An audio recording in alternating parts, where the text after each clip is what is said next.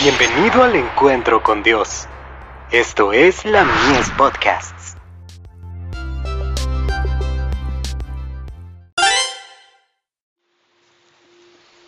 Recibiréis poder. Amor. Mirad cuál amor nos ha dado el Padre, para que seamos llamados hijos de Dios. Por esto el mundo no nos conoce, porque no le conoció a Él. Primera de Juan capítulo 3, verso 1. Juan dijo, Mirad cuál amor nos ha dado el Padre para que seamos llamados hijos de Dios. Ningún idioma puede expresarlo. Hasta cierto punto es posible describir en forma muy imperfecta ese amor que sobrepasa todo conocimiento. Se necesitó el idioma de lo alto para definir ese amor que hizo posible que llegáramos a ser hijos de Dios. Al hacerse cristiano, el hombre no se rebaja. No tiene por qué avergonzarse de estar relacionado con el Dios viviente. Jesús cargó sobre sí la vergüenza y la humillación que le correspondía sufrir a los pecadores.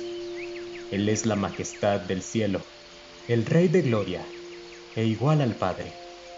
Sin embargo, al vestir su divinidad con la humanidad, su humanidad pudo tocar a la humanidad y su divinidad pudo asirse de la divinidad. Si hubiera venido como un ángel, no podría haber participado de nuestros sufrimientos. Tampoco podría haber sido tentado en todo como nosotros, ni haber sentido nuestras tristezas. En cambio, al venir vestido de la humanidad, como seguro sustituto del hombre, estuvo en condiciones de vencer, en nuestro lugar, al príncipe de las tinieblas, para que podamos ser victoriosos gracias a sus méritos. Bajo la sombra de la cruz del Calvario, la influencia de su amor llena nuestros corazones. Cuando contemplo al que traspasaron mis transgresiones, la inspiración de lo alto viene sobre mí. La misma experiencia puede tener cada uno que deja actuar al Espíritu Santo. A menos que lo recibamos, nuestro corazón no estará en condiciones de ser depositario del amor divino. Pero mediante una conexión viviente con Cristo, recibimos inspiración que nos imparte amor, celo y buena fe. No somos como un trozo de mármol que, aunque puede reflejar la luz del sol, no tiene el don de la vida.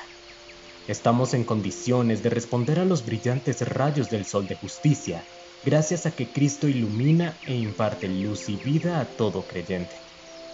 Podemos beber del amor de Cristo del mismo modo como el sarmiento se nutre de la vid si estamos injertados en Cristo y si cada fibra está unida a la vid viviente, lo evidenciaremos gracias a los abundantes y ricos racimos que produciremos.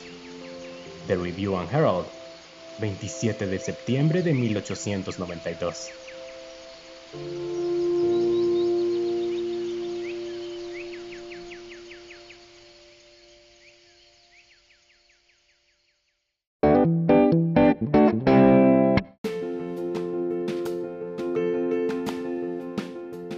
Visítanos en www.ministeriolamies.org para más contenido.